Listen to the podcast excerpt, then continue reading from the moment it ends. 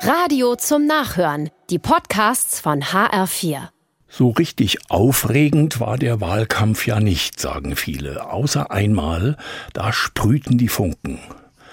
Ein Kanzlerkandidat sagte im Fernsehen, das soll jeder machen, wie er will, und meinte das gendergerechte Sprechen, also die geschlechtergerechte Sprache. Lehrer und Lehrerinnen zum Beispiel oder Wählerinnen mit dieser kleinen Pause. Da sind manche Gemüter schnell erhitzt und halten das für unsinnig oder übertrieben, und der Kandidat sagte, das sollen alle machen, wie sie wollen. So denke ich nicht.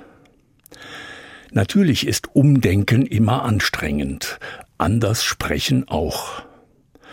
Man muss sich aber auch von Gewohnheiten verabschieden, vor allem wenn sie ungerecht sind und Menschen verletzen. Die Welt ist ja nicht nur männlich. Gottes Schöpfung ist Vielfalt. Das sollte man auch hören.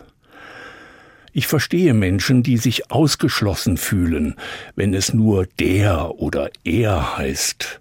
Auch sprechen soll feinfühlig sein. Sprache ist so etwas wie unser Seelenkleid. Wie wir sprechen, so empfinden und fühlen wir.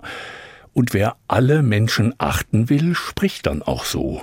Manchmal ist das mühsam.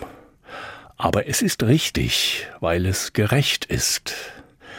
Gerecht gegenüber der Vielfalt von Gottes Schöpfung. Es gibt ja nicht nur ein Geschlecht.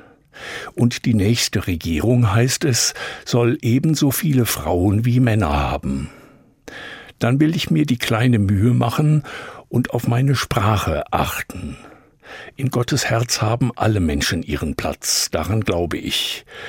Und das will ich auch gerne zum Klingen bringen.